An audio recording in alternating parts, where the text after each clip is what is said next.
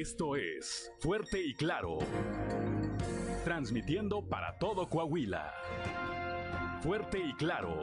Las noticias como son. Con Claudio Linda Morán y Juan de León.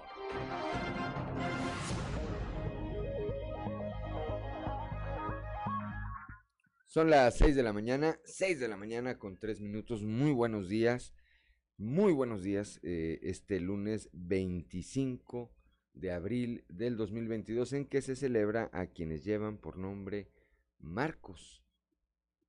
Eh, bueno, pues a todos los que lleven, a todos los que lleven este nombre, eh, pues que la pasen bien. Marcos Martínez Orián, Marcos Durán, el subcomandante Marcos, ¿verdad? Ahí en cabina luego, el subcomandante Marcos, subcomediante le decía, subcomandante, no sean irrespetuosos, tómenlo con seriedad. ¿Algún otro Marcos, Claudio Linda Morán? Estaba pensando, la- quedé, ¿por qué unos se llaman Marco? y otros Marcos. ¿verdad? Así hay, hay quienes son Marcos. Bueno, estos se refieren a los Marcos. Bueno, pues una felicitación, una felicitación a todos los que lleven este nombre o a quienes tengan algo que celebrar, repito, este lunes 25 de abril. Ya estamos, ya estamos, como todos los días, en Fuerte y Claro, este espacio informativo de Grupo Región. Somos Claudio Linda Morán y su servidor Juan de León. Y como todas las mañanas, como todas las mañanas, saludamos a quienes nos acompañan a través de nuestras diferentes frecuencias en todo el territorio del estado de Coahuila. Claudio Linda Morán. Así es, saludamos a quienes nos escuchan a través de región 91.3 Saltillo en la región sureste, por región 91.1 en la región centro carbonífera, desierto y cinco manantiales, por región 103.5 en la región Laguna y de Durango, por región 97.9 en la región norte de Coahuila y sur de Texas desde Piedras Negras, y más al norte aún en región 91.5 en región Acuña, Jiménez y del Río. También saludamos a quienes nos siguen a través de las redes sociales por la página de Facebook Región Capital Coahuila. Gracias, Claudio Linda Morán. Son las 6 de la mañana, 6 de la mañana con 5 minutos que no se le haga tarde. Ya está activada, como siempre, nuestra línea de WhatsApp, el 844-155-6915, para recibir sus mensajes, sugerencias, comentarios, denuncias y cualquier comunicación que desee usted tener con nosotros o a través de nosotros. Ahí está esa línea de WhatsApp. Repito, 844 155 69 69 15. Claudia Olinda Morán, el día de ayer, sol, lluvia, granizo y sol de nueva cuenta. Así es, el fin de semana estuvo interesante. A todos los que visitaron Saltillo y que venían de otras regiones les sorprendió cómo estuvimos, pero sin duda para nosotros ya es como el Saltillo de antes, ¿no? Que llovía a cierta hora, granizaba y luego como si no hubiera pasado nada. Cuatro climas, tres, cuatro climas Sí. en el mismo día. Así es, pero bueno, por lo pronto a esta hora de la mañana la temperatura en Saltillo ya está en los 16 grados, Monclova 21, Piedras Negras 24, Torreón 19, General Cepeda 16, Arteaga 15, Ciudad Acuña 23, en Derramadero al sur de Saltillo 14 grados, Musquis 22, San Juan de Sabinas 22, San Buenaventura 21, Cuatro Ciénegas 21 grados, Parras de la Fuente 18 y Ramos Arispe 16 grados centígrados, pero si quiere conocer a detalle el pronóstico del tiempo, vamos con Angélica Acosta.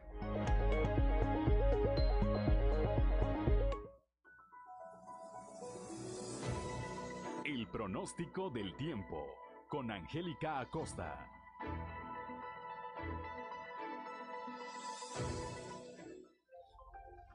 Hola, ¿qué tal amigos? ¿Cómo están? Muy buenos días. Ya estoy lista para darte la previsión meteorológica del día de hoy. Mi nombre es Angélica Costa. Feliz lunes para Saltillo, máxima de 28 grados, mínima de 16 durante el día. Eh, vamos a tener periodo de nubes y sol, sin embargo, va a estar agradable, ¿ok? Por la noche áreas de nubosidad y bueno, la posibilidad de lluvia se incrementa más durante el día que por la noche, 40%. Nos vamos hasta Monclova, temperatura cálida, máxima de 31 grados, mínima de 21. Durante el día vamos a tener un cielo principalmente nublado por la mañana, luego por la tarde periodo de nubes y sol. Y bueno, por la noche un cielo principalmente nubladito. Se va a sentir algo cálido por la noche. La posibilidad de lluvia, 40% ahí para Monclova. Perfecto, nos vamos hasta Torreón. Temperatura muy cálida, máxima de 35 grados, mínima de 22. Durante el día, periodo de nubes y sol va a estar cálido, va a estar agradable y por la noche de un cielo claro pasaremos a parcialmente nublado. Sin embargo, también se va a sentir muy cálido. 1% eh, la posibilidad de lluvia ahí para Torreón. Excelente, nos vamos hasta Piedras Negras, máxima de 35 grados, mínima de 21. Durante el día vamos a tener periodo de nubes y sol, va a estar cálido, va a estar agradable. Por la noche un cielo principalmente claro, 11% la posibilidad de lluvia ahí para Piedras Negras. Nos vamos hasta Ciudad Acuña, temperatura cálida como es costumbre, máxima de 36 grados, mínima de 19. Durante el día mucho sol, muy muy cálido y por la noche un cielo parcialmente nubladito. 12% eh, la posibilidad de lluvia ahí para Ciudad Acuña. Perfecto, nos vamos ahora hasta la Sultana del Norte. Amigos, ustedes tienen vuelta para Monterrey. Déjame decirte que se espera una temperatura cálida, 30 grados como máxima mínima de 18 durante el día. Nublado la mayor parte del tiempo, va a estar cálido, va a estar agradable y por la noche bastante nubosidad. 47% la posibilidad de precipitación ahí para Monterrey. Bueno, amigos, ahí están los detalles del clima. Se esperan lluvias, maneje con muchísimo cuidado y que tenga usted un feliz inicio de semana. Buenos días.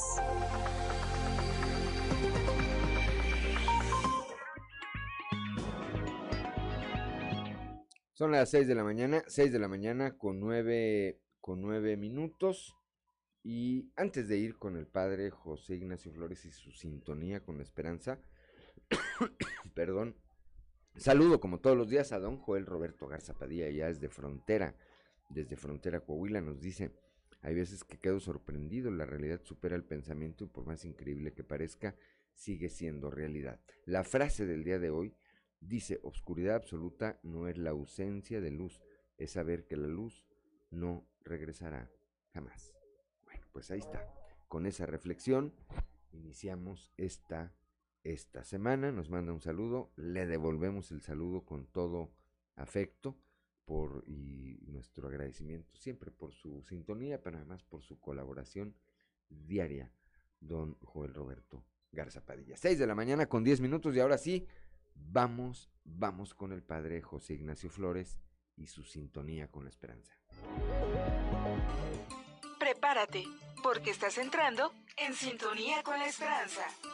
Temas religiosos, virtudes cristianas, remedios para la vida diaria para escuchar y ayudar. Un lugar con valor y esperanza para toda la familia. Queda con ustedes el Padre José Ignacio Flores en sintonía con la esperanza. Hablemos de la lujuria. ¿Es tan humano el deseo, la búsqueda del placer, el perseguir, el contacto físico, el disfrute un buen rato, el celebrar el cuerpo en su sentido más profundo? La lujuria tiene que ver con perseguir el placer físico al margen de otras consideraciones, incluso al margen del compromiso. La lujuria es el placer por el placer, el sexo por el sexo, el disfrute por el disfrute. Es algo muy al alcance de todo el mundo de hoy, una sociedad que asume el sexo como una dimensión habitual de las relaciones sociales y donde muchas formas de estimulación están al alcance de casi cualquiera. ¿Dónde está el problema en esto? ¿Por qué hablar de pecado? Es aquí donde tal vez asoma lo más puritano, represivo y lo menos celebrativo de una iglesia y una moral que no comprende las bondades del sexo? ¿Por qué ver problema en la lujuria? ¿En qué sentido nos perjudica? Si dos adultos se quieren, ¿dónde está el problema? El problema es que termina proponiendo una vivencia de las relaciones físicas que se agota en sí misma. Eso a muchas personas les puede bastar, pero se pierden, al menos desde la concepción creyente de la persona, una opción valiente y con un punto de riesgo, la decisión de vincular las relaciones sexuales a la experiencia interpersonal del amor. Bueno, ¿cuál es la sugerencia? Pues vincular el sexo al amor. No a cualquier cosa se le debe llamar amor. Al amor que es apertura incondicional, que es relación, que es historia, que se va escribiendo con el paso del tiempo, que es comunicación, que es compromiso y que irá alcanzando mayores niveles de intimidad a medida que va creciendo y consolidándose. Probablemente en este campo donde la mirada desde la fe debería ser menos desde la prohibición y más desde la propuesta. La propuesta entonces es vincular el sexo al amor, para que no quede reducido a algo demasiado mecánico, demasiado egocéntrico, demasiado inmediato o demasiado vacío. Que tengas un excelente día. El amor y los valores se han hecho presentes. A partir de hoy, podemos vivir un futuro mejor. Te invitamos a vivir en sintonía con la esperanza. Acompáñanos en nuestra siguiente misión y muchas gracias por tu preferencia.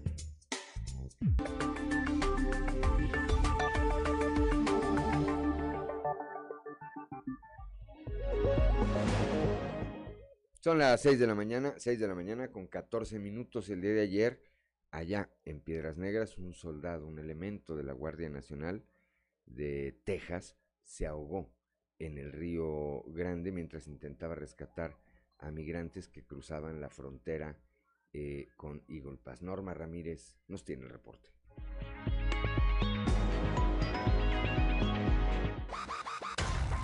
Un soldado de la Guardia Nacional de Texas se ahogó en el río Bravo mientras intentaba rescatar a los migrantes que cruzaban la frontera con Eagle Pass. De acuerdo con la información proporcionada por el Departamento de Seguridad de Texas, el soldado saltó al río para tratar de salvar a los tres migrantes de ahogarse en las rabiosas corrientes del río. Entonces el soldado fue arrastrado él mismo y una operación masiva de búsqueda y rescate fue lanzada por la patrulla fronteriza de Estados Unidos, sector del río y otras entidades de servicios de emergencia y seguridad. Casi cuatro horas después de comenzar la búsqueda, el cuerpo del cuerpo del soldado fue recuperado, según la información de Texas, miembro de la Guardia que fue desplazado a la frontera de Estados Unidos y México como parte de la operación Lone Star, no fue identificado en espera de la notificación a sus familiares. Son las 6 de la mañana, 6 de la mañana con 15, con 15 minutos, Claudelina Morán. En Piedras Negras, un menor de edad encontró sin vida a su hermana, quien se había suicidado en una habitación de su vivienda. Norma Ramírez nos informa.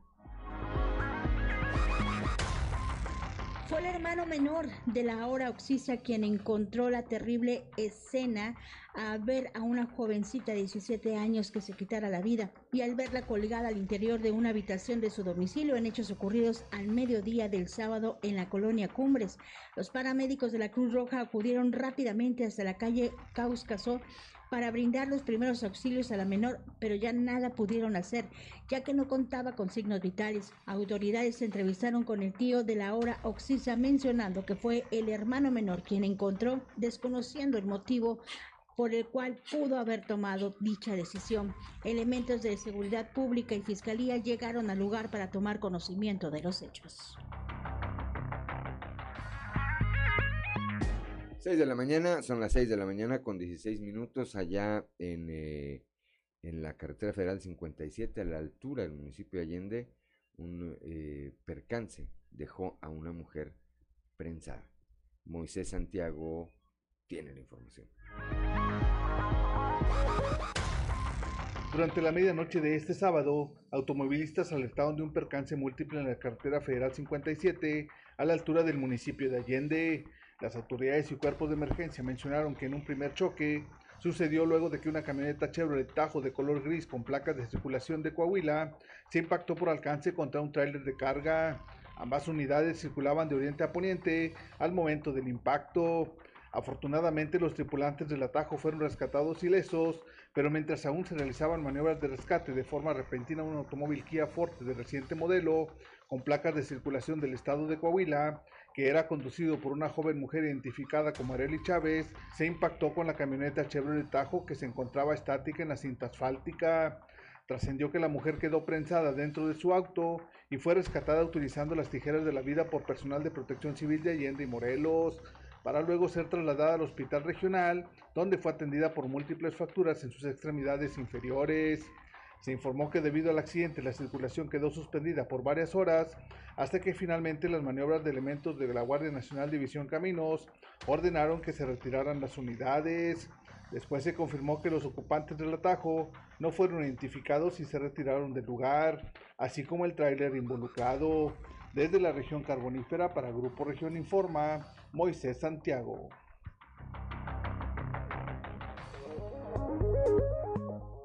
Son las 6 de la mañana, 6 de la mañana con 18 minutos, Claudelina Morán. En también en la región carbonífera, durante este fin de semana, un automóvil eh, compacto fue abandonado al volcarse a la altura del kilómetro 163 en la carretera Nueva Rosita Allende. Moisés Santiago nos tiene los detalles. Durante este fin de semana, un automóvil compacto de color rojo fue abandonado al volcarse a la altura del kilómetro 163 de la carretera federal 57, tramo Nueva Rosita Allende. Según los hechos, el accidente se registró kilómetros adelante del lugar conocido como El Infante. Hugo Martín Subildea Cantú, director de Bomberos y Protección Civil de Allende, confirmó que una unidad de auxilio llegó al lugar. Sin embargo, no encontraron ningún lesionado, puesto que el vehículo siniestrado había sido abandonado. La Guardia Nacional División Caminos y otras autoridades se dieron cita al lugar para verificar la situación y poder investigar a quién pertenece la unidad siniestrada. Desde la región carbonífera para Grupo Región Informa, Moisés Santiago. Son las 6 de la mañana, 6 de la mañana con 19 minutos. En Torreón, tres personas fueron detenidas, un hombre y dos personas del sexo femenino, tras participar en una riña. Es así lo reporta la Dirección de Seguridad Pública Municipal. Un hombre y dos personas del sexo femenino resultaron detenidos tras participar en una riña en el municipio de Torreón, según reportó la Dirección de Seguridad Pública Municipal. Los hechos ocurrieron la madrugada del domingo en la colonia Villa Zaragoza, sitio al que acudieron los uniformados luego de un llamado a la línea de emergencias. Al tratar de poner orden, los agentes fueron amenazados y agredidos por los propios participantes de la reyerta. Informó la corporación que los detenidos fueron identificados como Luis Ángel N., de 32 años de edad, María Fernanda N., de 28 años, y María Isabel, de 55 años de edad. Los tres fueron puestos a disposición del Ministerio Público por los delitos que le resulten. Para Grupo Región reportó Víctor Barrón. Ya son las 6 de la mañana con 20 minutos. 6 de la mañana con 20 minutos. Estamos en Fuerte y Claro.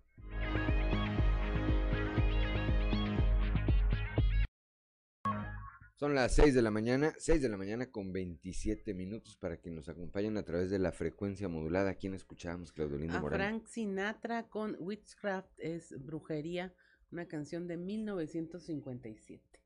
Muy bien, pues para quienes eh, eh, disfrutan de esta música, ahí está.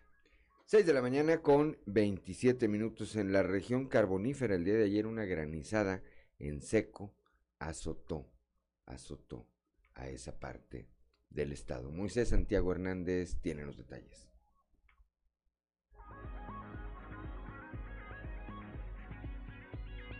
Una fuerte granizada azotó Nueva Rosita y San Juan de Sabinas con una dimensión del tamaño de una pelota de golf. Aún no se reporta a cuánto ascienden los daños materiales. Desde la tarde de este domingo se había informado en los pronósticos en diferentes páginas en redes sociales sobre la posibilidad de que presentara una tormenta con granizo. Pasadas las 9 de la noche, se registró una granizada en seco que causó daños en vehículos y en algunos domicilios. También la caída de granizo afectó los árboles frutales, como duraznos, aguacates y manzanos, que ya tenían su fruto de temporada. En Sabina se reportó la caída de un rayo en una palmera sobre las calles Francisco Sarabia y Ocampo en la colonia Sarabia, según informó el director de Protección Civil José Pichardo González. Desde la región carbonífera para Grupo Región Informa, Moisés Santiago. Gracias a Moisés Santiago Hernández cuando son las 6 de la mañana, 6 de la mañana con 28 minutos. Vamos rápidamente a la portada del día de hoy de nuestro periódico Capital, que en su nota principal destaca esta información de la que vamos a hablar en un momento más. Detienen en Piedras Negras a un acosador de mujeres. Por otra parte, por otra parte, protestan. Eh, el día de ayer se llevó a cabo aquí en el municipio de Ramos Arizpe una manifestación de mujeres, pues exigiendo justicia una vez más. Todo esto, eh, pues, retoma los diferentes casos, pero particularmente motivado por el caso de Devani, esta señorita neoleonesa que tras 13 días de permanecer en estado de no localizada fue encontrada sin vida y alrededor de cuya investigación, eh, bueno, están surgiendo cosas pues que llaman la atención. En algún momento seguramente habrá una conclusión de qué fue realmente lo que pasó, una reconstrucción real o lo más real de lo que ocurrió desde que sale de esa fiesta hasta que termina lamentablemente en una en una fosa séptica. Son las 6 de la mañana con 29 minutos también, eh, continuando con la portada de las cinco presas de la entidad, tres están en estado crítico por la poca captación de agua. Esto lo señala el eh, director de la Comisión Estatal de Agua y Saneamiento, Antonio Nerio. Más adelante también estaremos hablando más de este tema. Eh, de este tema. Durante el primer bimestre de este 2022, el Instituto Nacional de Migración ha regresado a su país de origen a más de 16 mil migrantes. Esto, esta cifra corresponde a una estadística nacional, no solamente, no solamente a, a Coahuila. 6 de la mañana con 30 minutos, ahora diré nuestra, a nuestra columna en los pasillos.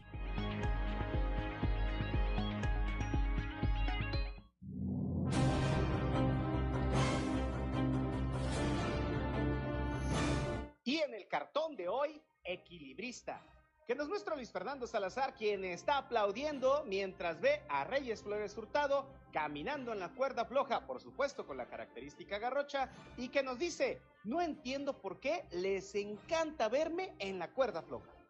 Llamó la atención la rapidez con la que personal de la Fiscalía General del Estado de Gerardo Márquez localizó a una mujer cuya presunta desaparición fue denunciada ayer en Saltillo y rápidamente se hizo viral en las redes sociales. ¿Coincidencia? ¡No lo creo!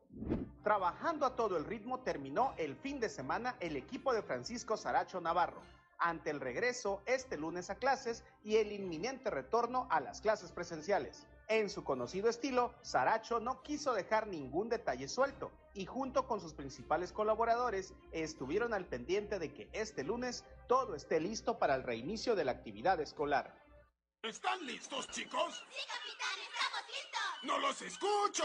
Sí, capitán, estamos listos. Quien tampoco quiere dejar cabo suelto para la próxima feria de San Buenaventura es el alcalde Hugo Iván Lozano y si bien el evento es hasta el mes de julio, el municipio continúa en la planeación del mismo. Por lo pronto, se reunió de nuevo con la secretaria de Turismo, Azucena Ramos, para revisar detalles y protocolos. Allá en la región centro, quien reapareció públicamente con el inicio de la temporada de béisbol de los acereros de Monclova fue el exalcalde Alfredo Paredes. Al parecer, Paredes ha digerido la derrota que tuvo el año pasado en las urnas y sigue trabajando hacia el futuro con ánimo de regresar a la oficina principal de la alcaldía acerera. Usted no aprende, ¿verdad?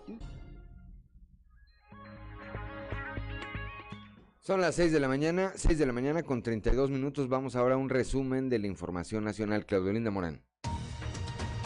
Protestas y marchas por Devani, además de las protestas realizadas en varios estados. Ayer las mujeres marcharon en la Ciudad de México para exigir justicia por la muerte de Devani de 18 años, de quien tras dos semanas de búsqueda su cuerpo fue encontrado dentro de una cisterna de un motel que había sido investigado por la policía en varias ocasiones. Por otra parte, el cuerpo de Devani Susana Escobar Basaldúa fue sepultado ya en un panteón de la comunidad Ejido Laguna de Labradores del municipio de Galeana, Nuevo León, donde la comunidad se solidarizó con la familia en la exigencia de justicia. Asesinan a cinco mujeres en el país. Los homicidios fueron cometidos en los estados de Chihuahua, Michoacán, Veracruz y Jalisco. A una de ellas la mataron en un hotel, otras fueron baleadas y los restos de una mujer más los encontró la policía en un basurero responsabiliza a la Iglesia al Estado por las desaparecidas a través de su editorial del semanario Desde la Fe. La Iglesia Católica señaló que la desaparición de Devani Susana Escobar Basaldúa es la expresión mediatizada de una realidad que por desgracia se ha vuelto normal. Recordó también que la última imagen de la estudiante dio la vuelta al mundo, pero que quien tomó esa fotografía fue la misma persona que la abandonó en la carretera Monterrey Nuevo Laredo. Asesinan a siete personas en Morelos, esto tan solo durante el fin de semana, entre ellas una mujer y un menor de edad, según informaron fuentes policíacas. Con este hecho violento suman 35 los feminicidios registrados en esta entidad en lo que va del año. Con aplausos, música y abrazos, los capitalinos se despiden de La Palma en reforma. Esto en un acto para despedir a la palmera que por 102 años adornó la glorieta de reforma y Río Rin, una ceremonia en la que despidieron con aplausos a la palmera, tomándose fotos, tocando música y hasta abrazándola. Y finalmente habrá eh, un primer juicio por maltrato animal, esto en Querétaro. Ahí es el caso de Atos y Tango, dos perritos rescatistas que murieron tras ser envenenados por un vecino. Este próximo 16 de mayo se podrá llevar a cabo una audiencia para solicitar la apertura del juicio oral en el caso de ambos perritos. La abogada Mónica eh, Huerta dijo que si todo se lleva como está planeado, Querétaro tendrá así su primer juicio en materia de maltrato animal. Y hasta aquí la información nacional. Gracias, gracias Claudelina Morán. Son las 6 de la mañana, 6 de la mañana con 35 minutos. Vamos ahora hasta Piedras Negras con Norma Ramírez, un acosador de mujeres fue detenido por las autoridades. Norma, muy buenos días. Buenos días, esta es la información desde Piedras Negras. Tras las dos denuncias interpuestas ante la Fiscalía General del Estado a través del Ministerio Público por María N. y Sandra N., se pudo detener el presunto hostigador sexual. Dicha persona perseguía mujeres en la colonia año 2000, además de las colonias aledañas. En un trabajo conjunto entre la Fiscalía y la Policía Preventiva Municipal se pudo detener a Isaí N., de 19 años, quien fue ubicado tras la difusión en redes sociales de la unidad en la que viajaba. El comisario de Seguridad Pública Municipal Jesús Eliud Mercado informó que dicho sujeto fue consignado e identificado por las víctimas. Por este, medio de un señalamiento tuvimos la, la detención del presunto eh, fue puesto a disposición del Ministerio Público para que se realicen las, las investigaciones correspondientes y del INDEN si es este, el, el responsable o pues, inocente. Eh, tengo conocimiento que son dos, dos eh, señoritas las que presentaron la, la denuncia. Eh, de hecho, estamos en comunicación con una de ellas, este, brindándole eh, la, la, seguridad que ella requiera y pues obviamente prestándole siempre el, el apoyo. Te comento, nuestra alcaldesa puso en marcha la, la unidad este, de Guardián Mujer, que es específicamente para atender todos los casos de, de violencia o algún tipo de, de acoso que, que, esté presentando alguna, alguna mujer. Para Fuerte y Claro, Norma Ramírez. Gracias, gracias Norma Ramírez, cuando son las 6 de la mañana con 37 minutos, Claudio Linda Morán. Al indicar que la violencia de género es algo que preocupa, el delegado de la Fiscalía Regional en Monclova, Rodrigo Chaires, dijo que ante el caso de desapariciones de mujeres la búsqueda será inmediata y que incluso monitorean las alertas en redes sociales. La información con nuestra compañera Guadalupe Pérez. Muy buenos días, saludos desde la región centro. El delegado Rodrigo Chaires de la Fiscalía Regional en Monclova señaló que los delitos de violencia de género son preocupantes, sin embargo la Fiscalía trata de actuar lo más inmediatamente posible, por ello exhortó a que se interpongan las denuncias pertinentes para que se pueda actuar lo más pronto posible. De inicio, desde luego, es un asunto que preocupa, el tema de la violencia de género en cualquier parte del país o del mundo que pudiera ocurrir. Nosotros debemos estar atentos a eso, eh, sobre todo estos hechos que han ocurrido en una localidad pues, muy cercana a nuestro estado, eh, que es uno de los eh, vecinos de, de mayor tamaño con los que convivimos de muchas formas. En Coahuila ya está implementado desde hace tiempo algunos protocolos. Eh, nosotros tenemos la instrucción desde siempre, y más porque eso es algo que está muy presente en las agendas de cualquier autoridad, atender estos asuntos de manera inmediata. Aquí no tiene que pasar horas o días para que se inicie la búsqueda de alguna persona. A la vez que, una vez que tenemos nosotros un reporte, debemos de iniciar esta búsqueda, independientemente de que existe un área especializada. Incluso en los monitoreos que se hacen de redes sociales, eh, se hace contacto de manera inmediata cuando existe alguna persona que está siendo reportada como no localizada. Ahora, el tema específico, algo que ha desatado la preocupación en muchas partes de la República, van ustedes a encontrar muchas versiones, muchas declaraciones en redes sociales. Nos hemos dado cuenta que incluso se han compartido algunas imágenes pretendiendo eh, pues, contribuir a esta alarma. Hemos monitoreado algunas, eh, alguna que se presentaba o que así se manifestó que se había presentado aparentemente, nosotros lo tenemos como descartado. Desde la región centro, para Grupo Región Informa, Guadalupe Pérez. Gracias, gracias a Guadalupe Pérez. Y bueno, ayer eh, veíamos esta situación que surgió, eh, Claudelina Morán, precisamente con la alerta que se emitió con eh, respecto, estoy tratando de ubicar aquí el nombre de esta persona a la que se, eh, pues presuntamente no, no localizaban, no localizaban. Aquí está, Claudia Rubí Gasca González. Ahí está. Eh, y que más tarde, pues, se dice que ella aclaró a través de las redes sociales y con algunos amigos que nunca estuvo perdida. Dijo alguien, seguramente me quiso jugar una broma, empezaron a llegar mensajes pues, de que donde estaba y pues ella siempre estuvo donde tenía que estar. Este, al margen de eso, a mí me parece importante reconocer que la Fiscalía General del Estado actuó de manera inmediata Creo que ese es uno de los de las quejas más recurrentes, Claudia. Eh, entiendo y, que hay protocolos y demás, pero una de las quejas más recurrentes que hay, y entendible cuando no localizas un familiar, es que vayas a una dependencia y te digan, pues, espéreme cuatro días. Hasta que sean cuatro días se puede declarar que está desaparecido. Cuando en esos cuatro días seguramente se puede hacer algo.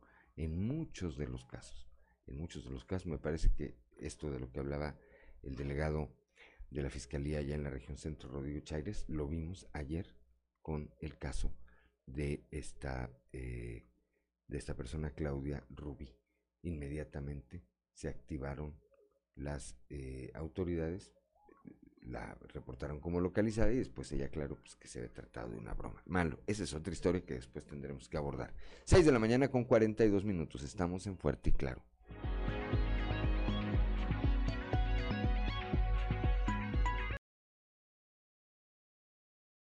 De la mañana con 46 minutos. Para quienes nos acompañan a través de la frecuencia modulada que, que escuchamos, Claudelina Morán. Ah, también a Frank Sinatra con That's Life. Así es la vida de un álbum lanzado en 1966. Bien.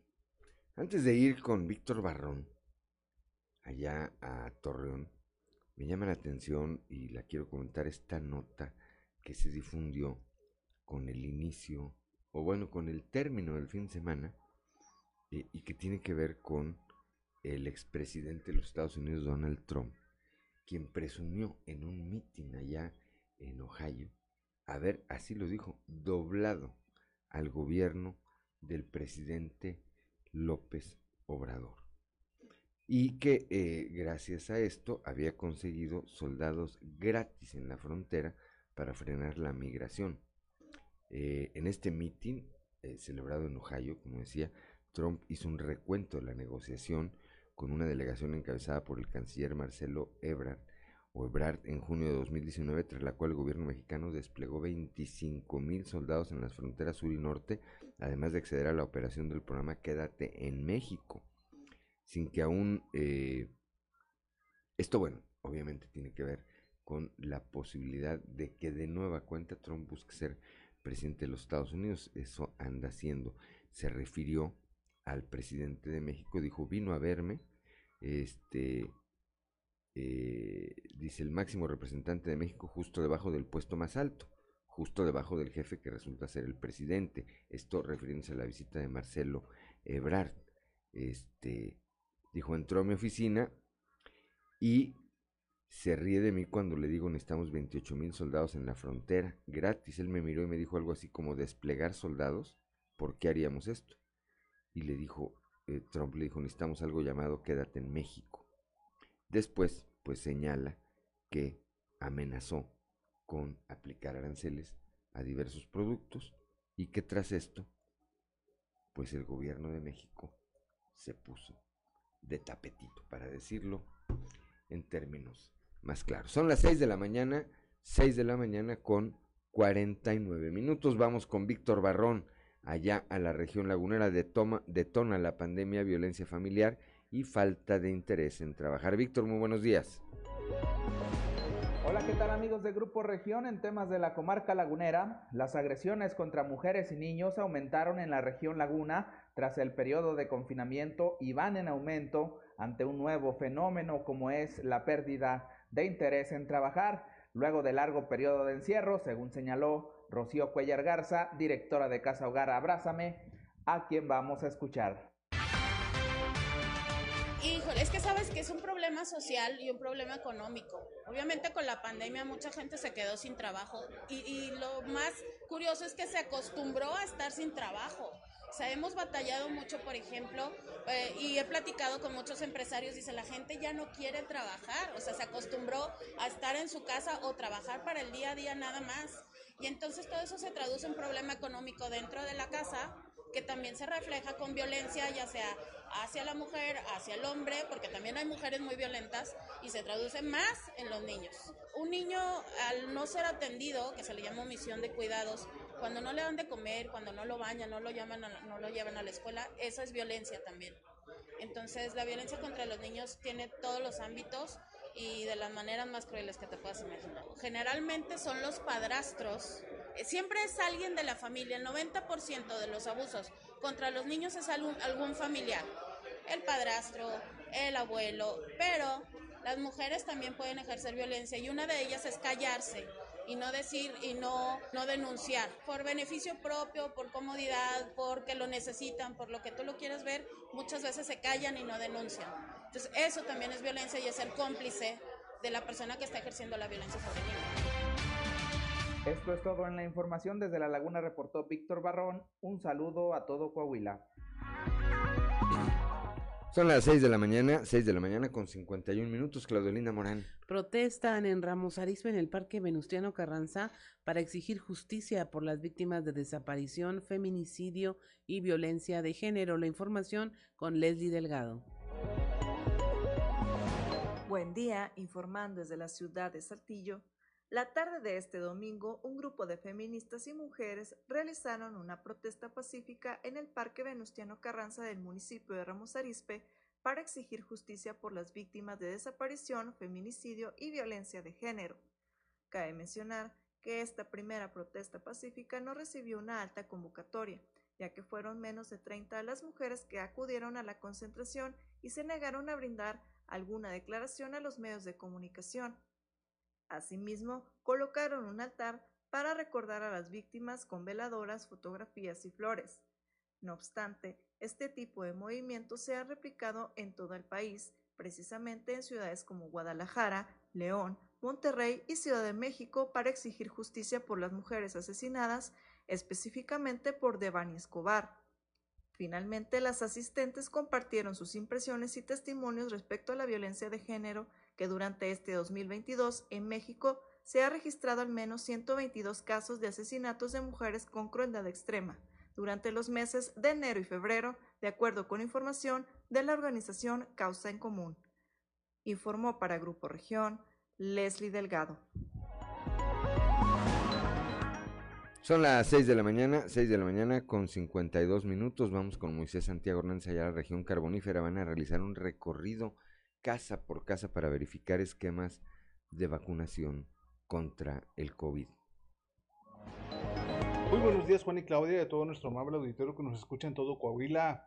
En la información que tenemos para el día de hoy, abarcarán sectores rurales y colonias populares con la intensa campaña de vacunación contra el COVID-19. Incluso harán un recorrido casa por casa. Así lo señala el jefe de la jurisdicción sanitaria número 3, David Alejandro Musi Garza. Esto es lo que nos comenta.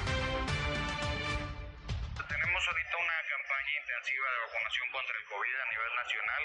En Coahuila no es la excepción. Sabemos que somos de los estados más adelantados aplicación de, de dosis y, y, bueno, nuestro gobernador y nuestro secretario de salud en el estado nos han pedido que intensifiquemos durante estos últimos 10 días del mes de abril esta vacunación, por lo que estaremos también saliendo módulos itinerantes, a centros comerciales, a todos los centros de salud urbanos y rurales contarán con vacuna.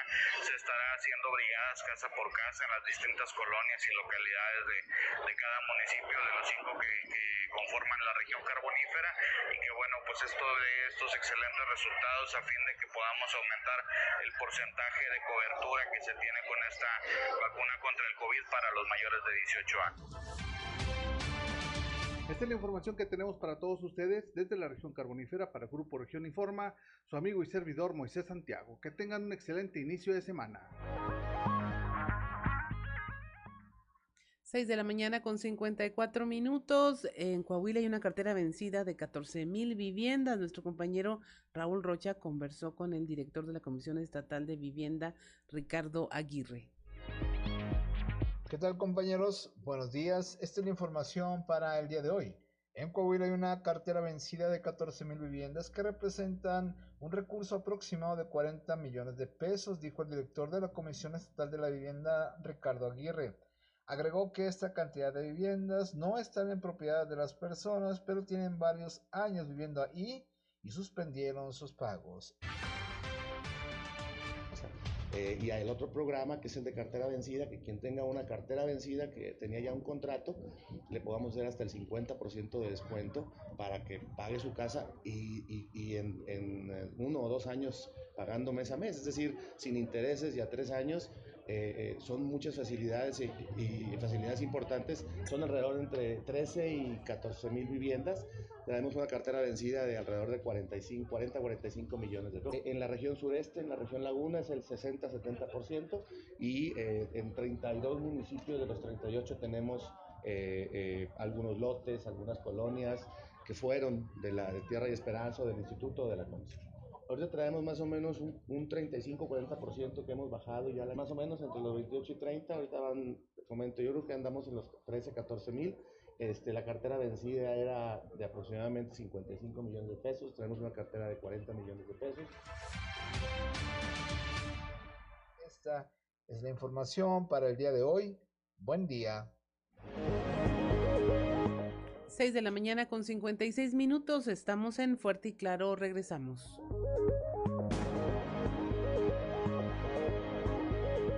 Son las 7 de la mañana, 7 de la mañana en punto y como todos los lunes está en la línea telefónica y le aprecio mucho siempre su comunicación, nuestro amigo Rubén Aguilar Valenzuela. Rubén, muy buenos días. Muy buenos días, Juan. Buen día quien nos escucha. Pues mi análisis de hoy es sobre el resultado de la votación del pasado 10 de abril, el ejercicio de ratificación de mandato que pues da idea de cómo podría comportarse el escenario electoral hacia la, el, el 24. Eh, como sabemos, eh, pues votó solo el 17.7 del padrón, eh, algo así como un poco más de 16 millones de personas de 94 millones que tiene eh, la lista. y como se comporta el electorado, resulta sumamente interesante a tener en cuenta de cara al 24. Eh, de los 32 eh, entidades federativas, 16 eh, obtuvieron un voto por encima de la media, por encima del 17.7 y 16 por abajo de ese mismo número. entonces, pues vemos que el país está básicamente dividido y con alguna excepción, la tendencia general es que de el centro hacia el norte, eh, las personas votaron menos eh, que la media nacional y de el centro hacia el sur votaron más. Eh, en el caso de las 16 que votaron por arriba de la media, 11 están gobernadas por Morena y de las 16 que votaron por abajo de la media, 10 están gobernadas por la oposición. Todavía más, los seis estados que mayor votación tuvieron están gobernados por Morena y los seis estados que menos votación tuvieron están gobernados por la oposición. Y eso pues eh, revela eh, ya cómo se compone electoralmente el país y cómo podría eh, actuarse el electorado de cara al 2024 y tanto Morena como la oposición considerar esa situación. en otro nivel de análisis, eh, estos 15 millones que obtuvo el presidente en ejercicio de ratificación de mandato, que si uno lo valora con los estándares internacionales, pues fue un gran fracaso, debe haber tenido el doble eh, por encima de lo que obtuvo como candidato a la presidencia, más de 30 millones, obtuvo solo 15 millones, pero revela que este es el marco del voto duro de Morena. Los gobernadores eh, en esos 11 estados donde, de los 16 donde obtuvo mayor votación, pues eh, movieron la estructura del aparato electoral de, Morena. En algunos casos, como sabemos, eh, miles de casillas tuvieron un nivel de participación por arriba del 90% y, y cientos de casillas por arriba de la eh, gente apuntada en la casilla. O sea, hubo claramente fraude eh, y eso se debió en buena medida a que solo había representantes de Morena y el PRI, eh, el, PRD no tuvieron representantes en ninguna casilla, el PAN solo en 23%. Entonces me parece importante, relevante tener en cuenta este comportamiento que me parece que seguirá a partir de la elección que tendremos de seis gobernadores en, esta, en este año, nos irá perfilando con mayor exactitud el escenario, posible escenario electoral de cara al 24 y te diría eh, eh, ese escenario a partir de los datos duros, eh, que nadie tiene el triunfo en su mano, no lo tiene Morena y tampoco lo tiene la oposición, y hay un espacio objetivo de disputa, Juan. Sí, totalmente, totalmente, Rubén. Coincido contigo en eh, lo que tiene que ver con el, que estos eh, resultados obtenidos en, esta, en este ejercicio de revocación de mandato, pues sin duda que son una radiografía para lo que viene en el 24, pero también para lo que ocurrirá en este 22 y lo que ocurrirá en el 23, como es el caso de Coahuila, donde se va a renovar la gubernatura y el Congreso local. Aquí, si no me equivoco, la participación estuvo entre el 12 y el 15%. Ese fue el nivel de participación que tuvo, que tuvo eh, Morena. Aquí perdió también eh, pues eh, muchísimos votos eh, eh, algo así como 300 mil votos el presidente López Obrador comparado con los votos que sacó cuando fue electo presidente, más de 600 mil y en este caso poco más de 300 mil. Y el escenario hacia el futuro, pues efectivamente parece apuntar a eso, un candidato que tenga esa popularidad que, o que mantenga esos votos del centro hacia el sur del país y la oposición tendrá que estar pensando en un candidato que eh, pueda aglutinar las preferencias electorales, Rubén, del centro hacia el norte de nuestro país. Ahí me parece que va a estar la clave de la elección del 24. Así es, Rubén, sí, Coahuila estuvo por, por debajo de la media. este, eh, Eh, y entonces uno podría empezar a hacer eh, números de respecto a estos estados que votaron movidos por la estructura del partido y los gobernadores de Morena, Tabasco el que tuvo más 35% y también el que tuvo más eh, casillas fraudulentas junto con Guerrero, Oaxaca, Veracruz, eh, que volvieron a las viejas maneras de los viejos, pues eh, según el, el, el INE, eh, pues eh, se utilizaron credenciales de elector, se hicieron firmar votos que no se habían emitido. Ya, ya sabemos esas mecánicas que uno pensó que nunca volverían, pero ahora estuvieron aquí presentes. Pero en todo caso, sí va, habría que ver qué significa cada estado en su aportación al padrón electoral. Por ejemplo, el Estado de México, que es el segundo eh, eh, o el primer estado en el padrón, eh, pues fue de los que estuvieron abajo de la media. Entonces había que empezar a hacer esta fotografía, no película, se puede mover esta fotografía fija de lo que ocurrió el 10 de abril y empezar a hacer estas sumas que pudieran representar para la oposición y para la Morena para Morena eh, este número de, de estados, Juana. Eh, me parece relevante como suele pasar con los eventos de corte propagandístico, tienen mucha presencia mediática antes de que ocurran los eventos. Una vez que ocurre el evento se esfuma, ya nadie vuelve a hablar con él, como lo del 10 de, de abril en particular, pero los datos ofrecen mucha información para hacer análisis sobre el posible comportamiento electoral para esta elección, para 23 y muy claramente para 24, Juan.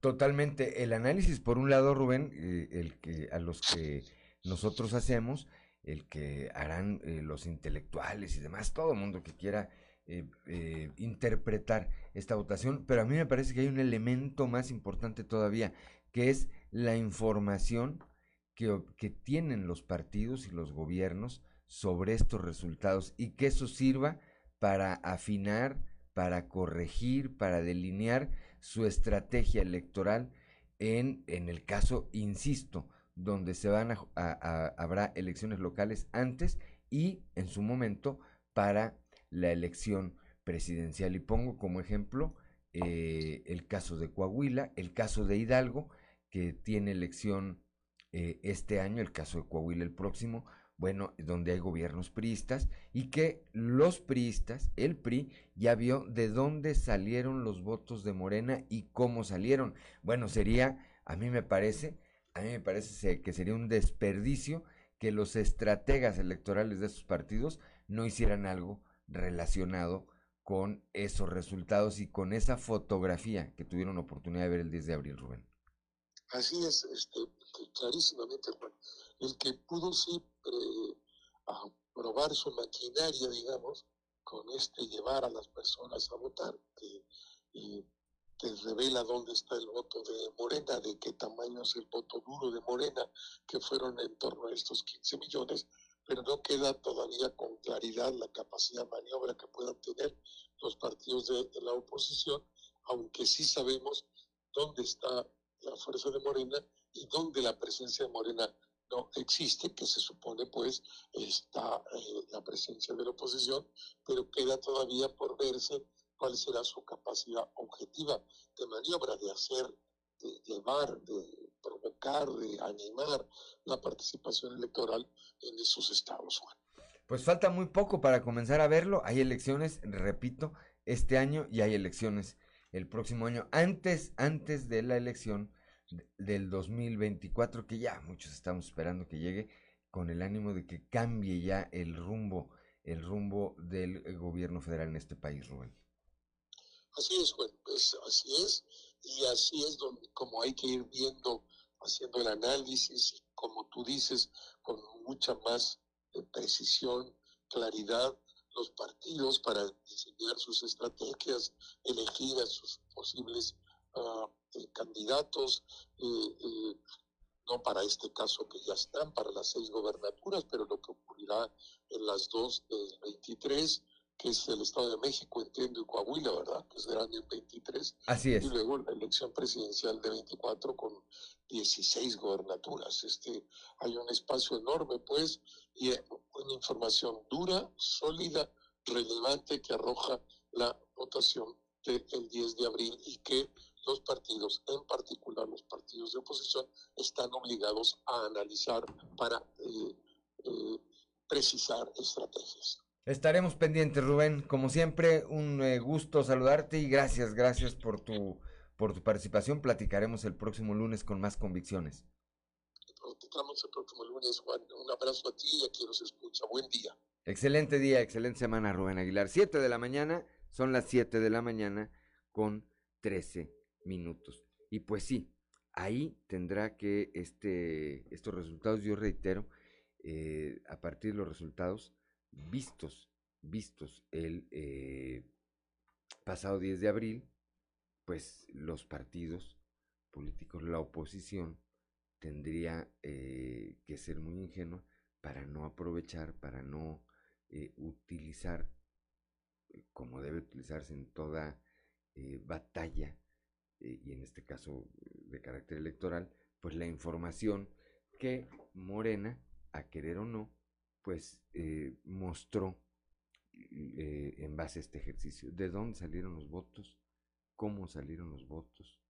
Este, ¿Cuánta fue la participación? ¿Quiénes promovieron esos votos? ¿Cómo movilizaron? Etcétera, etcétera, etcétera. Creo que a partir de ahí, creo que a partir de ahí es que eh, eh, los partidos pueden aprovechar este ejercicio, no nada más estadísticamente, sino pues delineando, repito, construyendo o corrigiendo su estrategia electoral. Son las 7 de la mañana, 7 de la mañana con 14 minutos. En un momento más, Claudia Olinda Morán. Así es, Juan, vamos a estar platicando con José Luis Rodríguez Sena, él es director de Desarrollo Cultural de la Secretaría de Cultura, eh, porque así como con la reactivación vienen muchos temas económicos también en materia cultural estamos ya teniendo esta reactivación. Tienen muchas convocatorias y además pues es mes del niño, seguramente tendrán muchas actividades. Muy buenos días, José Luis. Muy buenos días, muchísimas gracias por el espacio. Cuéntanos, ¿qué convocatorias traen? traen temas interesantes para que eh, la gente eh, pueda involucrarse en, el, en materia cultural desde varios ángulos? Mira, estamos justamente promoviendo estos días eh, cuatro convocatorias que tenemos para que participe la gente con el objetivo de estimular su, desarrollo creativo eh, dirigida a los artistas, a los artesanos, a los creadores coahuilenses. Y de estas cuatro convocatorias te platico brevemente. Eh, tenemos, por ejemplo, la, primera es proyectos cinematográficos en corto, una convocatoria que invita a los jóvenes artistas, a los cineastas, a aquellos que les gusta el cine, a que preparen su carpeta y participen en una carpeta para un proyecto cinematográfico eh, a manera de cortometraje, para que puedan participar, registrar su carpeta y eh, recibir, van a haber tres premios en esta ocasión, el primero son 100 mil pesos al, cortometraje documental, 150 mil pesos al cortometraje en ficción y 80 mil pesos para el cortometraje del talento emergente.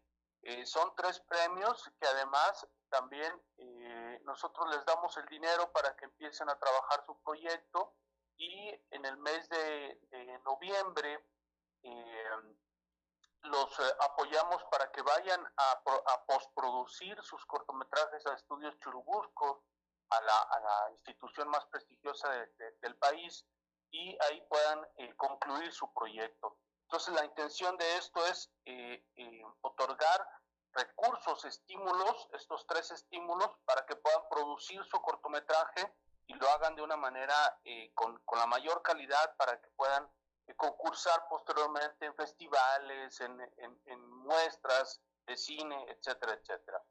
Eh, ese es el primero. y bueno, este cierra el 8 de julio. Ajá. Eh, y, quien requiere información puede mandar correo a cine.secretariacoahuila.gmail.com eh, Y tenemos otro que es la para los artesanos, para aquellos eh, artesanos que desarrollan su trabajo día a día. y se llama la convocatoria Mis oficios, mis manos, es el Premio Estatal de Artesanía. Este es un premio de adquisición. Eh, las, los artesanos pueden registrar hasta dos piezas para ser parte del concurso y eh, hay cinco categorías. Una categoría que es de tejido de textiles en algodón, lana y cerda, otra categoría en tallado en madera, otra categoría que es cerámica, la cuarta categoría es cartonería y papel y la quinta ca- eh, categoría es orfebrería en plata. Cada una de estas vamos a comprar, a adquirir, el premio es la adquisición de, un- de la obra ganadora Ajá. y son 25 mil pesos para cada uno de los ganadores. Muy bien. Eh, eh, esto también lo pueden hacer en línea, no, no tienen que mandar en primera instancia su pieza, la, eh, toman fotografías, mandan su currículum y eh, lo, lo dirigen a artesaníacoahuila.gmail.com y ahí van a, a, a- poder participar para ganar este premio. La Y en esta tercera y última convocatoria es de cine también. No, la, ter- la última convocatoria es eh, de teatro. Teatro. Teatro, sí. Vamos a, a- estamos abriendo la última convocatoria para la muestra estatal de teatro, que Ah, se va a llevar bien. a cabo del 10 al 14 de agosto. Ajá. Aquí convocamos a las compañías de teatro para que participen. Se les otorga un estímulo de 12 mil pesos eh, a cada una de ellas, nada más para que participen.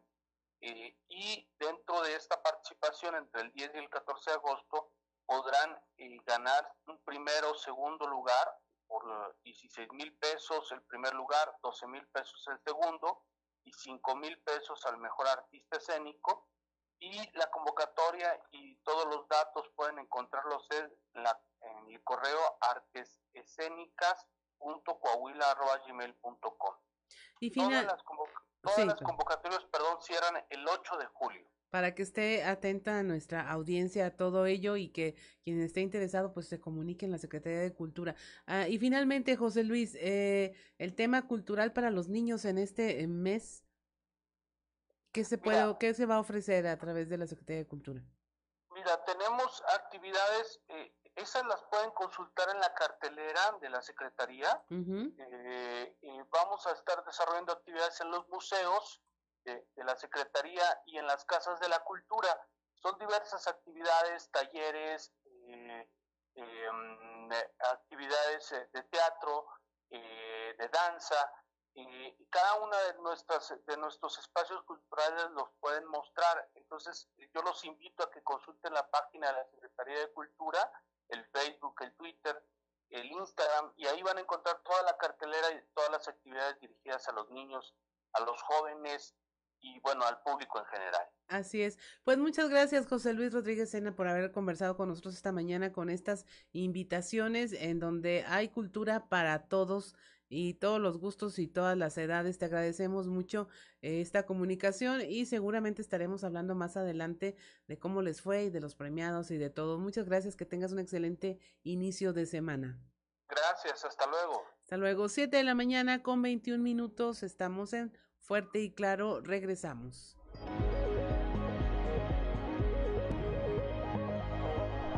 Son las 7 de la mañana, 7 de la mañana con 26 minutos desde la capital del acero. Como todos los días, nuestro amigo, compañero periodista Toño Zamora. Toño, muy buenos días. Buenos días, Juan. Buenos días a, a las personas que nos escuchan a esta hora. Fíjate, Juan, que después de, de ver la pirotecnia y el juego electrónico de, de la inauguración de la Liga Mexicana en Monclova, la, derrota eh, de Acereros pasó a segundo término. La, la directiva no, no escatimó en gastos para que fuera la del viernes el mejor inicio de juego de pelota de la Liga Mexicana en Monclova. Eh, la presencia del gobernador Miguel de Gelme sorprendió a los aficionados, que fíjate, lo recibieron de muy buena manera. No fue anunciado eh, ni antes a los medios, ni que estuviera presente en el estadio, pero al salir por la caseta del equipo local, la gente empezó a aplaudir. Y, y quienes est- estábamos por ahí y que nos dedicamos a, a este tipo de chamba, a quien le aplauden estos cuates, ¿no? Y, vimos ya entonces salir primero a Gerardo Benavides Pape, luego posteriormente al gobernador Miguel Riquelme, quien juntos fueron ahí a, pues a despedir, a saludar a, Jo- a- a José El Chapo Amador, que se retiró de del béisbol después de, de 20 años. Luego el gobernador se fue caminando hacia la banca, hacia el dogout de- del equipo visitante, este, los generales de Durango. Y, también ahí Miguel Riquelme recibió porras y aplausos de la concurrencia. Eh, incluso se escuchó la voz de una señora que estaba por ahí en, en palco preferente, gobernador, con usted sí jalamos, y Riquelme le respondió con una sonrisa. Otras personas al verlo pasar levantaban el pulgar eh, y el gobernador hacía otro tanto. Entonces, pues le fue, le fue bien al, al gobernador en, este juego inaugural de la Liga Mexicana en Monclova ocurrido el viernes. Y fíjate que también es la primera ocasión, aunque bueno, puede ser porque sea el primer año de gobierno, que a un presidente municipal, en este caso Mario Alberto Dávila Delgado, pues este, la gente no, no lo recibiera con silbidos ni demás. Le aplaudieron, no así, ah, pero le aplaudieron, o sea, lo recibieron bien también. Eh, eh, ya después vamos a ver qué pasa con el segundo año, porque acuérdate que un gran un buen catalizador, Juan, pues es normalmente ir a, un juego de pelota o a la inauguración de un partido de, de fútbol y demás. Es que ya ves que dicen que la política y el deporte eh, no se mezclan y, y en ocasiones ocurren pues este que los políticos se dan cuenta si los quieren o no los quieren y ayer Miguel Riquelme se perdón el viernes Miguel Riquelme se dio cuenta que en Monclova que en la región centro porque hay aficionados eh, de toda la región incluso de Sabinas este lo ven lo ven lo ven bien Juan Pues es, me parece que es la ratificación de lo que señalan las encuestas, ¿no? Eh, que ubican al eh, gobernador de Coahuila como el segundo mejor evaluado por eh, sus gobernados en, el, en el país. En el caso del doctor Dávila, a mí me parece que, que puede responder también, Toño, y esa es un, eh, una apreciación de carácter mu- muy personal, me parece que puede responder a la otra actividad que tiene el hoy alcalde, que es la de doctor, y en y la que, además que pues eh, la fama que yo eh, te- he escuchado de él es que eh, en su faceta de doctor, pues nunca le, le ha dicho ni le dijo que no a nadie. Y eso evidentemente pues te genera, te genera una empatía, una identificación con la sociedad. Como alcalde, bueno, quién sabe qué tanto puede ir perdiendo luego esa eh, popularidad, porque en la cuestión de gobernar, pues luego hay que hacer cosas que son necesarias, aunque sean impopulares. Y lo otro es que, pues nunca hay recursos suficientes para quedar bien, para quedar bien con todos. Pero, pero, pero yo tengo muy presente esa otra parte que tiene que ver con em, eh, el eh, doctor Mario Dávila, que eh, como doctor, como pediatra, tiene una inmejorable imagen. No significa que no la tenga como gobernante, repito, pero, pero en el arte de gobernar, todos los días, a partir de que comienzas a ejercer el poder, todos los días vas perdiendo popularidad, Toño. Sí, fíjate que en Frontera, por ejemplo, Juan, han sido cuatro doctores eh, alcaldes y fueron seguidos y de diferentes partidos. Entonces, este, pues por lo que tú dices, ¿no? Porque nunca le negaron la atención a nadie y eso los hizo llegar a la presidencia municipal. Y, y lo mismo sucede acá con Mario, que fue alcalde en Frontera y ahora de Monclova. Así es. Ahí reapareció Alfredo Paredes, ¿verdad? Eh, yo no lo vi, la verdad. Yo, yo, yo no lo vi, este, vi a, no sé si estaría en el palco con el, con, el, con, con Gerardo Benavides, pero yo personalmente no lo vi. Que haya ido como aficionado, pues es lo más seguro. Porque No, ahí andaba, traía uniforme, le, le- también le dieron casaca y todo, andaba en, Ah, entonces, entre los no vi. invitados especiales, se tomó foto ahí con el gobernador de Durango, con el güero Rosas Saispuro, que también estuvo presente ahí en el Estadio de los Acereros para este juego inaugural. Hasta acá se dejó venir el eh, gobernador del estado de, de Durango. Es amigo, es amigo de, de Miguel Riquelme, ¿no? Así es, así es, pues ahí, ahí hay una identificación regional, somos vecinos y si algo ha distinguido al mandatario estatal, pues es el trabajo coordinado que tienen, nada más con el gobierno federal, especialmente con los estados vecinos, ante las circunstancias que hoy, que hoy hay en esta parte del estado, Toño. Así es. Bueno, pues eh, platicaremos mañana, mañana, Dios mediante, de este y de otros, de otros asuntos pendientes por ahí, Toño. Hasta mañana. Como siempre, un gusto saludarte. Muy buenos días. 7 de la mañana, 7 de la mañana con 33 minutos, Claudio Linda Morán. En estado crítico se encuentran las presas de Coahuila. De las cinco presas con las que cuenta el estado, tres de ellas se encuentran con poca captación de agua. Las principales son La Amistad y Don Martín, que están al 30 y al 12%. Esto lo informa Antonio Nerio, titular de la Comisión Estatal de Aguas y Saneamiento.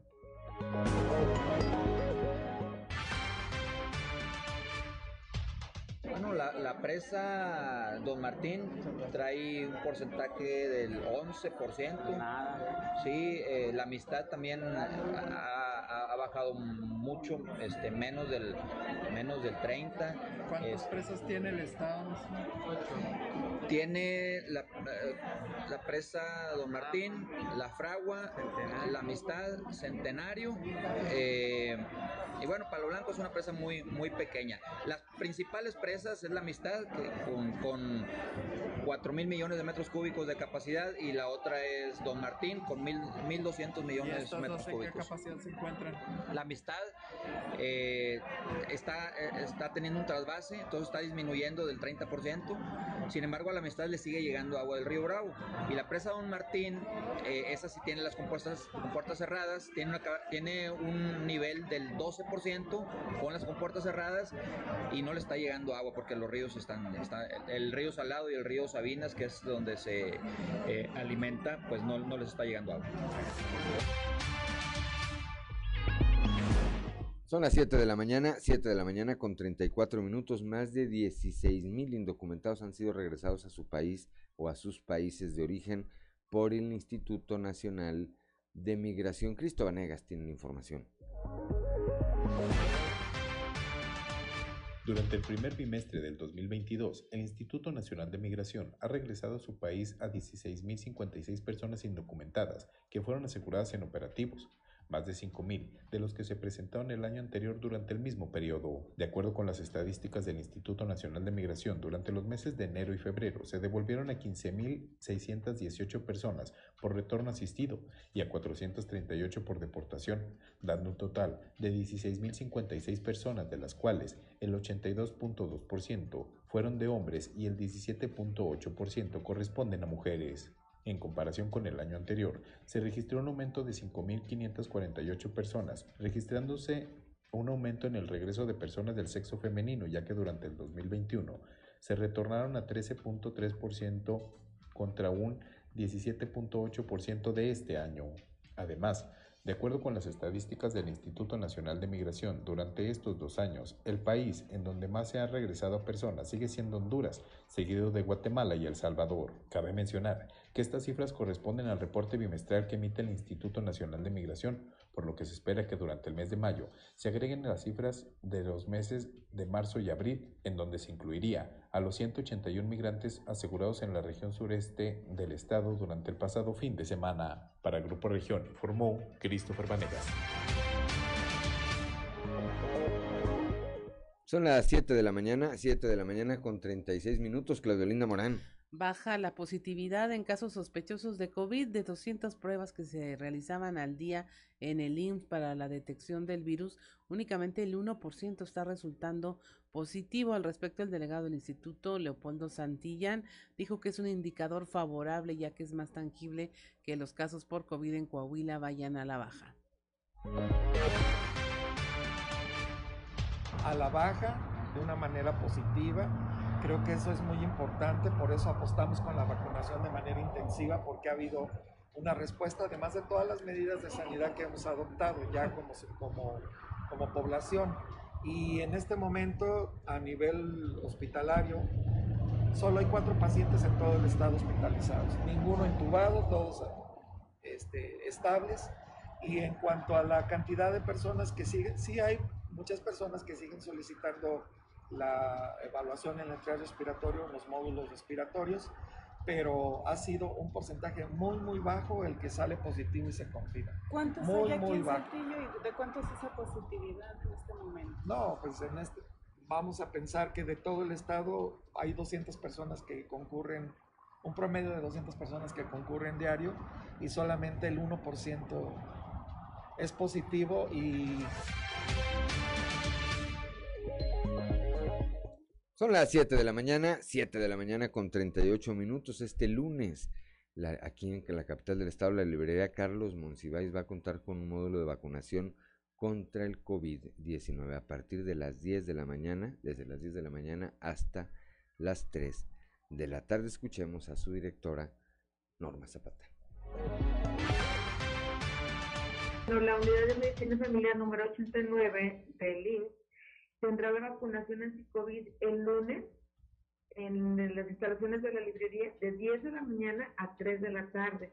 Se va a aplicar primera dosis, segunda dosis, refuerzo. Es para público en general de 18 años hacia arriba.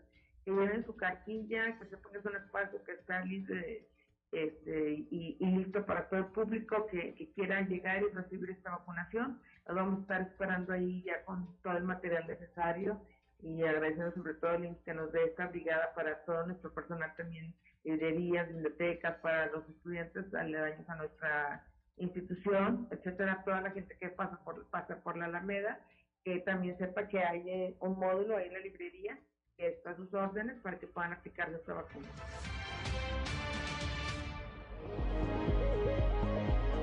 Son las 7 de la mañana, 7 de la mañana con 39 minutos. Claudelina Morán. La bancada de Morena debe dejar atrás las descalificaciones contra los diputados que votaron en contra de la reforma eléctrica y centrarse en otros dictámenes. Esto lo señaló el diputado federal Jaime Bueno. Claramente hay visiones distintas sobre lo que queremos para nuestro país, para su desarrollo, para su crecimiento, para nuestros hijos, nuestros nietos y, bueno, por el hecho de no estar de acuerdo en esta visión, eh, pues creo que los descalificativos no se valen. Lo que hoy ocupa México es armonía, es consenso, es eh, eh, debate, pero debate de altura, con respeto, con compromiso para construir pues cosas que, que, en verdad le tengan un bien a la nación. ¿no? ¿Ya listo para la siguiente, pues ustedes como diputados? Sí, sí, pues mira, en realidad nuestro trabajo sigue. Lamentablemente, les comento, el lunes fue el tema de, litio, que con mayoría simple eh, la, ganan. El martes eran temas ya totalmente distintos, un dictamen de discapacidad, otro más de delincuencia, otro que tenía que ver con jóvenes. Y muy lamentablemente eh, eh, las participaciones para discutir esos dictámenes volvían al mismo tema y volvían a las descalificaciones. Yo esperaría que ya el próximo martes, que la siguiente sesión, pues ya estemos ya sobre los siguientes trabajos. Son las 7 de la mañana, 7 de la mañana con 40 minutos. Antes de irnos al corte, le enviamos un saludo al ingeniero Fernando Fuentes del Bosque. Siempre nos está escuchando, pero que además ayer estuvo de cumpleaños. Saludos, Fernando. Un abrazo, un abrazo fuerte. 7 de la mañana con 41 minutos, estamos en Fuerte y Claro.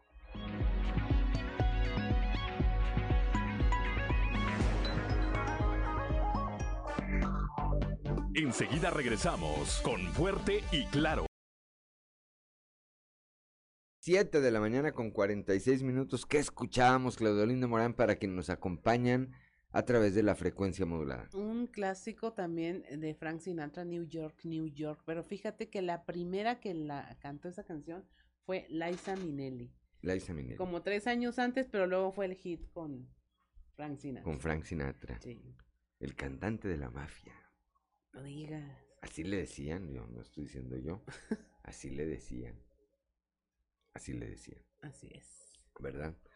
Bueno, 7 de la mañana con 47 minutos. La presidenta honoraria del DIF Coahuila, la señora Marcela Gorgón, informó que en los 84 centros comunitarios y comedores de las personas adultas mayores se han otorgado más de 4.4 millones de raciones alimentarias. Nuestros adultos eh, mayores, dijo, merecen eh, todo el cariño y el respaldo y por medio de este programa les brindamos a quienes viven en situación de vulnerabilidad, nutrición y actividades que mejoran su salud emocional. Destacó que eh, en esta administración estatal más de 4.800 personas adultas mayores son beneficiadas con la entrega de alimentos calientes y esparcimiento que se brinda en cada uno de estos centros. Son las 7 de la mañana, 7 de la mañana con 48 minutos, Claudolinda Morán. Continuamos con la información. Habitantes de la colonia Zaragoza, al oriente de Saltillo, cuentan ya con la certeza y seguridad que brinda el tener las escrituras de sus hogares en sus manos. El alcalde José María Frausto Siller refirió que la mancuerna y el trabajo en unión con el gobernador Miguel Riquelme, así como con el titular de la Secretaría de Vivienda y Ordenamiento Territorial, Enrique Martínez y Morales, brindan certeza y estabilidad a los hogares saltillenses. Parte de la colonia Zaragoza es de la Comisión Estatal de la Vivienda. Son 150 casas que tienen contempladas dentro del convenio para otorgar estas escrituras. Además, este es el cumplimiento de un compromiso que quedó plasmado en el Plan Municipal de Desarrollo. Son las 7 de la mañana, 7 de la mañana con 49 minutos, como todos los lunes, Alberto Borman y algo que vale la pena leer. Algo que vale la pena leer con Alberto Borman. Excelente jornada, estimados amigos Radio Escuchas, mil gracias por su sintonía. Esta semana en algo que vale la pena leer vamos a platicar del Día Mundial del Libro. Y es que, al final, como dice Marcel Prevost, el hallazgo afortunado de un buen libro puede cambiar el destino de un alma. Cada 23 de abril desde 1930 en España y desde 1995 en todo el mundo, se celebra el Día Mundial del Libro y del Derecho de Autor. La idea original nació en 1926, propuesta por el escritor valenciano Vicente Clavel, y por aquel entonces se celebraba cada 7 de octubre. Años después, la fecha cambió al 23 de abril, considerando la coincidencia de varios natalicios y defunciones de algunos escritores, entre ellos Cervantes, Shakespeare, Garcilaso de la Vega o Maurice Druon.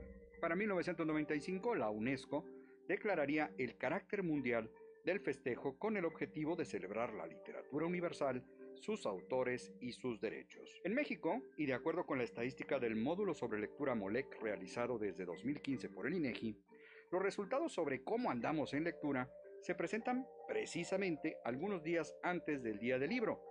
Y para este 2022 hay algunas buenas noticias, derivadas quizá de la actual pandemia de salud cuyo encierro obligado ha llevado a más mexicanos a considerar la lectura como una buena opción para visitar otros mundos sin salir de casa. Así, los principales resultados destacan que el promedio actual de libros leídos por persona al año es de 3.9. Es el índice más alto en 5 años que representa un ligero incremento en la población que afirmó haber leído al menos un libro en los últimos 12 meses. Esto se refleja en el 43.2%. El 71.8% de la población son lectores de al menos libros, revistas, periódicos, historietas y páginas de Internet, siendo la literatura con un 39.5% el género más leído, mientras que el segundo lugar lo ocupan los textos académicos con el 29.5%. En este sentido, el acceso actual a lectura a través de medios tecnológicos y digitales seguramente representa una gran ventaja y factor preponderante en el aumento del hábito lector. Siete de cada diez personas afirman que su motivación nació en el hogar y en la escuela. Por lo tanto, si queremos que las futuras generaciones fortalezcan su gusto lector, la clave del reto debe incentivarse precisamente ahí, con lecturas adecuadas que verdaderamente estimulen la imaginación y el conocimiento. Así que con motivo precisamente de este 23 de abril, qué mejor pretexto para regalar o regalarse un libro. Mil gracias por su atención, amigos lectores. Nos escuchamos de nueva cuenta la próxima semana cuando tengamos lista la recomendación de algo que vale la pena leer. Excelente jornada les desea su amigo Alberto Borman y recuerden, en estos tiempos de monopolio digital y tecnológico, leer un libro es hacer revolución. Son las 7 de la mañana, 7 de la mañana con 52 minutos. Noé Santoyo y el mundo de los deportes. Resumen Estadio con Noé Santoyo.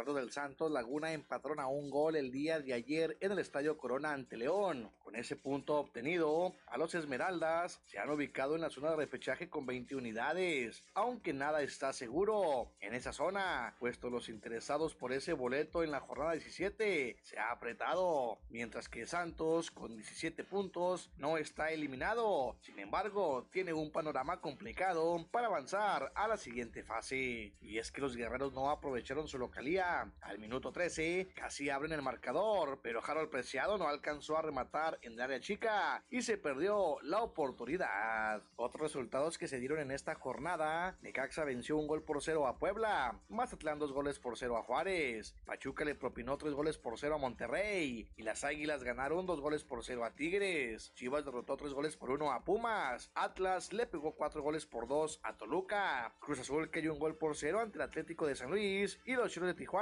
empataron a 2 con Querétaro. Al momento Pachuca es líder con 38 puntos, seguido de Tigres con 32. Le sigue Puebla con 26 al igual que el Atlas. América cosecha 25 unidades, Cruz Azul 24, Chivas y Monterrey 23. El día de hoy será anunciado que la selección mexicana de fútbol jugará en el Estadio Corona este próximo 11 de junio en contra de Surinam, en juego por la Liga de Naciones de la CONCACAF. El tricolor, que habita en la división A de la CONCACAF, se encuentra ubicado en el grupo A del torneo 2022-2023, junto a Surinam y Jamaica, con los que disputará juegos de ida y vuelta. Para estos partidos, se dice que Gerardo Martino, técnico nacional, utilizará jugadores jóvenes, como los de la convocatoria del juego ante Guatemala, que se disputará el miércoles en Orlando. El tricolor no ha jugado en Torreón desde el año 2012. El Barcelona puso el título de la Liga Española en bandeja de plata para su acérrimo rival, el Real Madrid, que el próximo fin de semana podría alzarlo, después de caer el día de ayer un gol por cero ante el Rayo Vallecano en duelo pendiente. Con cinco jornadas para el final del curso, los merengues están en la cima con 78 unidades, 15 por encima del escolta culé con 63. Un empate del Real Madrid en su duelo en casa ante el español en la 34 fecha bastará para que conquisten su corona 35 de la liga. Con todo y el dramatismo de la lluvia que venía y no, el piloto mexicano Sergio Pérez dio muestras de su calidad como piloto y logró subir nuevamente al podio tras conquistar el segundo lugar, ahora en el Gran Premio en Italia, logrando además el 1-2 para Red Bull, ya que su compañero Max Verstappen obtuvo el primer sitio. En actividad de la Liga Mexicana de Béisbol, el lanzador cubano Carlos Juan Viera lanzó recital de picheo en la conclusión del clásico coahuilense, salida de calidad en siete entradas, solo tres hits y dos carreras y cuatro ponches para encaminar a Zaraperos al triunfo por paliza de 11 carreras a 2 ante los doneros de la Unión Laguna, asegurando en casa la primera serie de la campaña con descarga ofensiva de 17 imparables. De igual manera, los acereros de Monclova se quedaron con la serie al derrotar el día de ayer 11 carreras a 5 a Generales de Durango.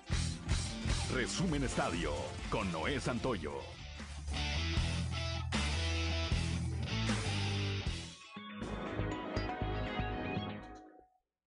Son las 7 de la mañana, 7 de la mañana con 56 minutos. Bueno, pues estamos ya, mi productor Ricardo Guzmán me hace la batiseñal. No la brisniseñal, ¿verdad? La batiseñal, aclarando, que es, ya nos vamos, nos vamos esta mañana de lunes 25 de abril. Hoy regresan a clases, ¿verdad, Claudia? Así es. regresan a clases, algunos a presenciales y otros en línea. En línea. Algunos tomaron la precaución de que pasen los días de contagio y luego ya puedan de... Bueno, entre quienes regresan presencial va Pau. Pau. Este. Salas. Ventura. Ya va rumbo al glorioso Ateneo Fuente. Le mando un saludo. Mi cariño completo siempre. Y mis mejores deseos de que le vaya muy bien en este retorno. En este retorno a clases. Nos vamos. Gracias por el favor de su atención. Le recuerdo que Fuerte y Claro es un espacio informativo de Grupo Región bajo la dirección general de David Aguillón Rosales. Yo soy Juan de León y le deseo que tenga usted el mejor de los días.